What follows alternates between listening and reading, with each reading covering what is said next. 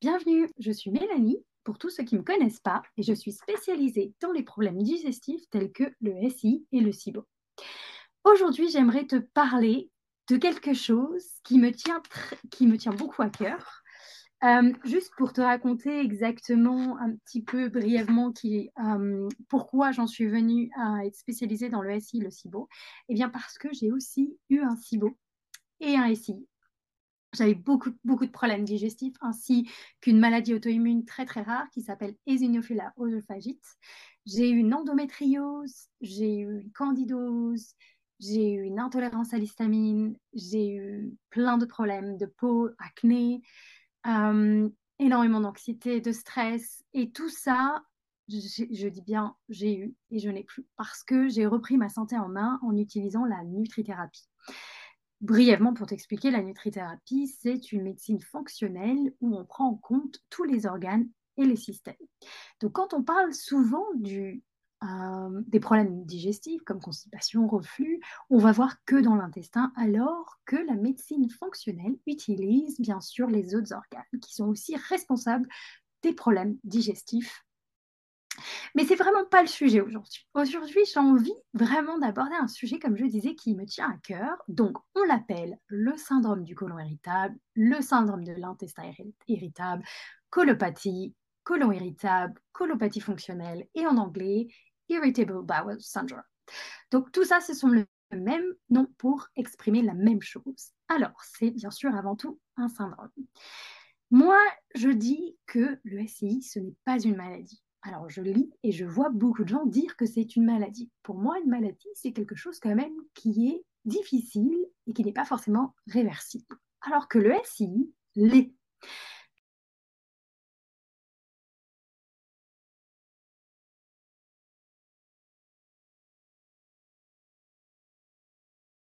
Je t'explique tout dans cet épisode, justement. Mais pour ça, j'aimerais d'abord commencer par la première des choses. C'est utiliser le dictionnaire médical. Qu'est-ce qui nous dit sur la définition du syndrome? Alors, moi, je ne fais que citer le dictionnaire de l'Académie médicale. Ça dit bien un ensemble de symptômes et signes cliniques et de modifications pathologiques, toujours associés, dont les causes ou les mécanismes peuvent être différents et qui permettent d'individualiser une infection. Alors, moi, ce que je retiens, bien sûr, c'est un ensemble, c'est une, c'est une collection de symptômes. Alors, est-ce que le SI est une maladie? Eh bien non, c'est une collection de symptômes, c'est un ensemble de symptômes et de signes cliniques. Alors, de nos jours, je trouve que le SI est un peu un fourre Je m'explique. Si tu vas voir ton médecin ou avoir un spécialiste et que tu dis j'ai de la constipation ou de la diarrhée, j'ai des ballonnements, j'ai des reflux, hop, bah tu as un côlon irritable. Donc, du coup, la seule chose qu'on te donne, bien sûr, en général à faire, c'est le régime FoodMap ou des probiotiques. Alors, j'expliquerai bien sûr pourquoi moi je ne les conseille pas. Et j'expliquerai un petit peu plus en te faisant, bien sûr, un autre podcast sur ces sujets-là. Donc, j'expliquais que oui, le syndrome du côlon irritable ou l'intestin irritable, comme tu veux, est seulement une collection de symptômes. Justement, quand on regarde les études, les études nous l'expliquent bien sous différentes formes. D'abord, on dit que c'est un trouble gastro-intestinal, donc bien un trouble, n'est pas une maladie. On explique bien que le syndrome euh, de l'intestin irritable peut être aussi un trouble qui est lié à une connexion, à plutôt une déconnexion entre le cerveau et l'intestin. Donc, bien sûr, le SCI, par les études, n'est pas vu comme une maladie. Donc, il faudrait arrêter de dire une maladie. Parce que pour moi, dire qu'une maladie, comme j'expliquais, c'est pas réversible. Et pourtant, le SI, ça l'est. J'en suis la preuve et mes patientes et patients en sont aussi la preuve. Alors, j'avais envie de mettre un petit peu plus euh, l'emphase sur, du coup, qu'est-ce qui cause le SI Allons chercher les causes profondes aujourd'hui. Alors, qu'est-ce que les études montrent? Alors, premièrement, nous avons stress. Alors, oui, je sais, et je vous entends me dire, que oui, le stress, c'est aussi un fourre-tout qu'on nous dit que bon, bah, t'es stressé au boulot, paf, euh, t'as des troubles digestifs, c'est que le stress, et voilà. Mais là-dessus, moi, j'insiste, oui, effectivement, c'est le stress. Car le stress peut avoir des répercussions sur le fonctionnement de ton système digestif. Premièrement, réduire l'acidité gastrique. Si nous n'avons pas assez d'acidité gastrique, nous ne pouvons pas, absorber correctement déjà les vitamines et minéraux, mais aussi casser les aliments correctement. Donc, ils arrivent beaucoup trop gros dans l'intestin. Et à ce moment-là, nos bonnes petites bactéries ne peuvent pas se nourrir car les aliments sont trop gros et ils restent dans l'intestin, fermentent et créent des ballonnements et peuvent aussi amener à, bloquer ta motilité et du coup avoir une constipation. Alors, qu'est-ce que disent exactement les études là-dessus?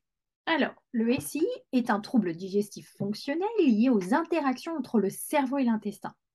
Le stress, en particulier durant l'enfance, est impliqué dans l'initiation et la persistance de la maladie qui se caractérise par des troubles de la motilité, une hypersensibilité viscérale, des perturbations de la barrière intestinale et une inflammation et une dysbiose. C'est-à-dire des chocs et des traumas que vous avez sûrement subis en enfance. Alors, je ne vous demande pas d'y retourner, hein, de le revivre, non. Bien sûr, peut-être que vous avez réussi à passer outre. C'est pas ça le but de cette intervention par rapport à vos problèmes digestifs, c'est pas d'y retourner. Mais c'est surtout de vous dire que peut-être votre corps, lui, eh ben, il n'est pas passé à autre chose. Le fait d'avoir subi ce trauma et ce choc est peut-être encore bloqué. Et alors, il va donc perturber le système digestif. Et comme j'expliquais, réduire ou empêcher la sécrétion de l'acidité gastrique, mais aussi empêcher la production des enzymes digestives, la production faite par le foie de la bile et ensuite la bile est stockée dans la vésicule biliaire et si pareil la vésicule biliaire a subi des traumas, des chocs, elle est bloquée, elle ne pourra pas du coup en sécréter au moment où tu mangeras des gras et du coup la digestion sera difficile pour toi. Le stress aussi emmène cette euh, emmène aussi à perturber la barrière intestinale et on appelle ça l'hyperperméabilité intestinale. Alors, je vais t'expliquer un petit peu plus là-dessus. Euh, pour finir, donc le stress altère la motilité et la sécrétion gastro-intestinale accroît la sensibilité viscérale et la perméabilité intestinale modifie l'immunité, l'immunité pardon, et le débit sanguin intestinal est inhabile et bloque et bloque le nerf vague qui a des effets négatifs sur le tube gastro-intestinal et le microbiote. Bien sûr, tes petites bonnes bactéries, si elles se sentent trop stressées, eh ben, du coup, soit ça les réduit, soit elles ne mangent pas assez, soit bien sûr, ça les élimine. Petit à petit, elles meurent. Donc, les patients atteints de SI ont souvent une faible tonalité vagale, favorisant ainsi l'inflammation périphérique. Alors, moi, je vais aussi rajouter une chose, il ne faut pas oublier que la sérotonine est produite à 95% dans l'intestin. La sérotonine, c'est l'hormone de bonheur, de joie. Du coup, si on a des problèmes digestifs, on ne peut pas en fabriquer. Si on en fabrique assez ou pas, ça peut avoir une répercussion aussi sur la mélatonine, qui est l'hormone du sommeil, et du coup, peut-être tu seras amené à avoir des insomnies ou avoir un trouble du sommeil, donc l'énergie, et bien sûr sur l'humeur.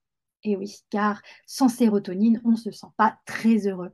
Et il y a aussi euh, des études qui ont montré que les personnes atteintes de SI ont aussi une, sont aussi beaucoup plus sensibles au stress et à l'anxiété d'autres personnes qui l'ont pas. Ensuite, la deuxième, ce sera du coup les infections parasitaires. Et oui, il y a des études qui montrent que le SI est lié aux infections parasitaires. Plusieurs parasites ont été liés au SI. Dans ces études, on comprend qu'ils contribuent aux symptômes du SI via plusieurs moyens, notamment en modifiant le microbiome, le microbiome intestinal. Il va augmenter l'inflammation, en perturbant la muqueuse intestinale et en altérant la réponse immunitaire dans l'intestin. Les études ont aussi montré que du coup, les types de parasites, ce sera blastocystes, cryptosporidium et guardia. Ce sont du coup les parasites les plus élevés chez les patients atteints du syndrome de l'intestin irritable. Ensuite, la troisième, nous allons avoir bien sûr, les études ont montré qu'il y a un lien entre les deux l'hyperperméabilité intestinale et du coup le SI. Car en fait, cela crée une inflammation dans l'intestin et augmente les douleurs et les symptômes. Alors, pour détailler un petit peu plus, l'hyperperméabilité, c'est également connu sous le nom de fuite intestinale, fait référence à une augmentation de la perméabilité de la barrière intestinale, permettant ainsi aux particules indésirable de traverser cette barrière et d'entrer dans la circulation sanguine. L'hyperperméabilité intestinale, beaucoup de gens pensent que s'ils ont cela avec une dysbiose, il faut commencer à travailler sur l'hyperperméabilité intestinale. Il ne faut pas oublier que si elle est présente, c'est parce que vos bonnes bactéries ne sont pas présentes. Elles ne peuvent pas produire les AGCC, les acides gras à courte chaîne. Ce sont butyrate, propionate, acétate et tous ces composants, ils vont protéger la paroi intestinale. Donc, s'ils ne sont pas fabriqués par les bonnes bactéries, d'où s'il y a une dysbiose présente, ils ne vont pas pouvoir protéger cette paroi intestinale. Puis il y a aussi le stress, malheureusement, qui euh, détruit ou endommage la paroi intestinale.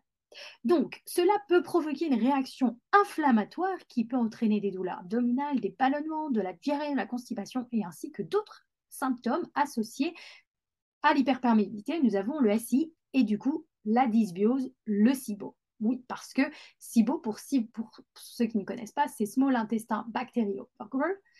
C'est une mauvaise bactérie. Et cette mauvaise bactérie, elle est présente dans ton microbiote. Et c'est celle-ci qui pourrait perturber. Mais il ne faut pas oublier que le, le SIBO n'est pas un problème à isoler. C'est à la base une dysbiose. Voilà. Donc ça, ce sera aussi un autre sujet par la suite. Donc, on va rester sur le SCI et je t'inviterai du coup à écouter les prochains euh, podcasts que je ferai sur le SIBO uniquement. Donc, on a aussi les études qui montrent que le SCI peut également être causé par des carences nutritionnelles. Alors, nous avons par exemple le zinc, qui est un minéral essentiel, nécessaire à plusieurs fonctions dans le corps. Un manque de zinc est directement lié au dommage de la barrière membranière intestinale et peut donc contribuer au SI. De même, la vitamine D, et liposoluble. Et son, euh, son absorption dépend de la capacité de l'intestin à absorber les graisses. Donc, je te disais, par exemple, si tu ne produis pas assez de bile euh, par le foie, tu ne peux pas casser les gras. Si tu ne casses pas les gras, malheureusement, cela peut avoir un impact sur l'absorption de la vitamine D puisqu'elle est liposoluble, c'est-à-dire qu'elle aime le gras et elle a besoin de gras pour être absorbée correctement. Donc, les régions inflammatoires de l'intestin peuvent affecter sa capacité d'absorption, y compris chez les personnes atteintes de SI. Et bien sûr, nous avons en dernier le manque de magnésium ralentit la motilité, donc provoque une constipation, ce qui perturbe l'intestin, crée une inflammation et augmente les symptômes du SI. J'ai aussi envie de rajouter que le potassium aussi est un, un minéral très important et qui peut aussi ralentir la motilité. Et du coup, ça peut être aussi lié à ta constipation et aussi lié à tes problèmes, euh, à tes carences, tes autres carences nutritionnelles et aussi liées au SI. Alors, les études aussi ont montré que le SI euh, est donc causé avant tout par une dysbiose, par donc un déséquilibre de ta flore intestinale. Donc, dysbiose, pour ceux qui ne connaissent pas, ça veut dire qu'il y a plus de mauvaises bactéries que de bonnes bactéries. Et donc, on va appeler ce type de dysbiose le SIBO. Les études ont montré que 85% des personnes ayant SI peuvent avoir aussi un SIBO, peuvent avoir une dysbiose. Mais de base, tu peux avoir un, un SI et avoir juste une dysbiose, avoir par exemple un manque de bonnes bactéries, mais pas forcément avoir une infection bactérienne qui sera donc le SIBO. Des études ont relié la dysbiose aux troubles intestinaux, tels que donc le syndrome du côlon irritable, mais aussi les maladies comme la maladie de Crohn, la, colite ulcéreuse et il a également été suggéré que bien que la dysbiose puisse être la cause de ces, problèmes, elle pourrait également aggraver les symptômes. Et oui, car un excès de bactéries peut fermenter les aliments non digérés, entraînant la production de gaz et de ballonnement, ainsi que l'inflammation et les dommages à la paroi de l'intestin. Donc, pour finir euh, cet épisode sur du coup le SI est une, n'est pas une maladie, la dernière cause, ce sera le manque d'acidité. Car oui, si tu ne produis pas assez d'acidité gastrique, tu ne peux pas protéger ton intestin, car c'est une première, ou plutôt je dirais, une deuxième barrière protectrice du système immunitaire, mais du microbiote aussi, car l'acidité que tu produis va tuer les pathogènes, va tuer euh, tout ce qui est parasites et mauvaises bactéries. Alors, si tu prends des IPP, malheureusement, cette barrière n'est plus présente et tu ne pourras pas protéger ton microbiote contre les mauvaises bactéries. C'est pour ça qu'il y a beaucoup de personnes qui, euh, à la suite d'une prise de IPP, peuvent développer un SIBO, donc une dysbiose. Je peux comprendre à quel point cela peut être difficile pour vous d'apprendre que, que votre corps ne fonctionne pas comme vous le souhaiterez. Mais je tiens à vous rassurer, ce n'est pas de votre faute si vous vous sentez cassé. Parce que quand on a, le SI, c'est vraiment, on se sent cassé de l'intérieur. On sent que notre corps nous abandonne, on sent que plus rien ne fonctionne correctement, puis on nous dit, bah, c'est au final quelque chose que tu vas devoir vivre avec. Donc, une fois qu'on nous a dit ça et qu'on s'est mis ça dans la tête, c'est très difficile de croire autrement. C'est très difficile d'entendre quand les gens vous disent non, ce n'est pas vrai. Mais moi, je vais vous dire aujourd'hui, ce n'est pas vrai. Non, j'en suis la preuve. Le SI n'est pas une maladie, ce n'est pas quelque chose que vous devez vivre avec. Il faut aller chercher vos causes profondes.